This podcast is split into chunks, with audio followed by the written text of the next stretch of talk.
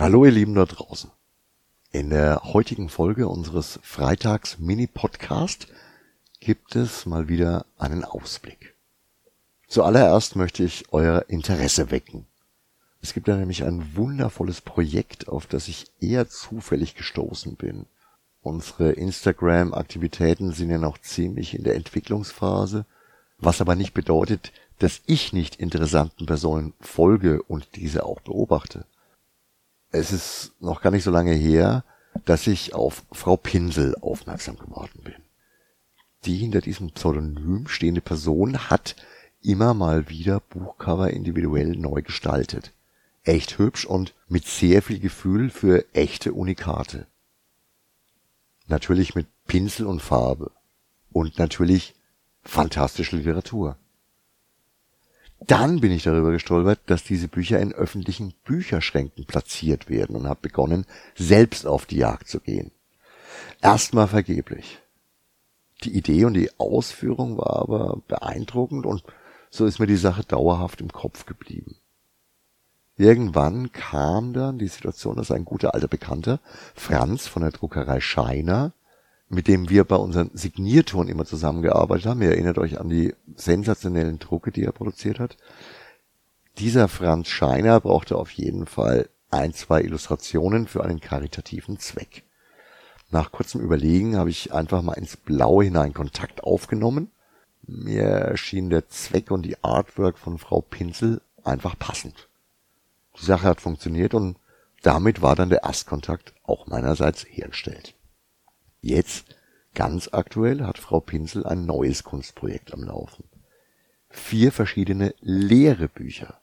Außen wunderbar und individuell gestaltet, aber innen leer oder fast leer. Denn jedes enthält den gleichen Anfang einer Geschichte. Und jedes wartet darauf, gefunden und weitergeschrieben zu werden.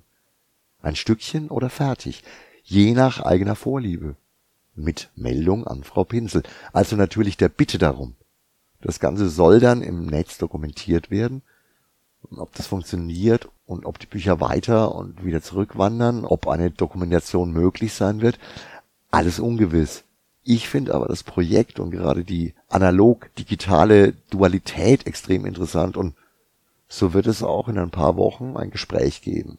Hier im Mini-Podcast mit Frau Pinsel. Wie ist es gelaufen?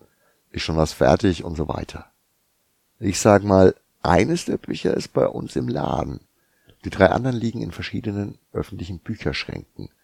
Wenn ihr also Lust auf das Projekt habt, auf geht's. Noch eine Ankündigung möchte ich jetzt und hier platzieren. Wir waren vergangenes Wochenende für einen Kurzurlaub in Amsterdam. Nein, nicht was ihr denkt. Ich liebe Amsterdam wegen der Nerdkultur und den kleinen, feinen Craft-Brauereien. Im Zuge dieses Trips hatte ich meine Aufzeichnungsgerätschaften dabei. Und wir haben zwei außergewöhnliche Folgen von Ein Blick über den Tellerrand aufgezeichnet. An den kommenden beiden Freitagen bekommt ihr das Ergebnis auf die Ohren und mein peinliches Englisch zu hören. Ich bin trotzdem stolz auf das Ergebnis. Ihr könnt gespannt sein. Die Folge danach ist dann eben für Frau Pinsel reserviert. Ich hoffe, da hat sich bis dahin schon genug getan. Ihr könnt auf beides gespannt sein. Ich bin es in diesem Fall. Ganz zum Ende hin möchte ich noch auf die als nächstes anstehende Veranstaltung hinweisen. Am Freitag, dem 10. Juni, öffnet die Spielbar zum zweiten Mal ihre Pforten. Und ich sage euch, es gibt wieder und immer noch jede Menge toller neuer Spiele zum Testen und Probespielen. Wir freuen uns darauf, uns den Mund fußlich zu reden, vor allem Kazoo, die ihr auf den Bildern unserer Nerd-Tour natürlich auch sehen werdet. In diesem Sinne wünsche ich euch ein schönes Wochenende. Geht auf die Jagd nach einem der vier Bücher und lasst gemeinsam mit anderen eine Geschichte lebendig werden. Ich sag nur, ich habe meinen Teil bereits beigetragen. Ciao, arrivederci, euer Gerd.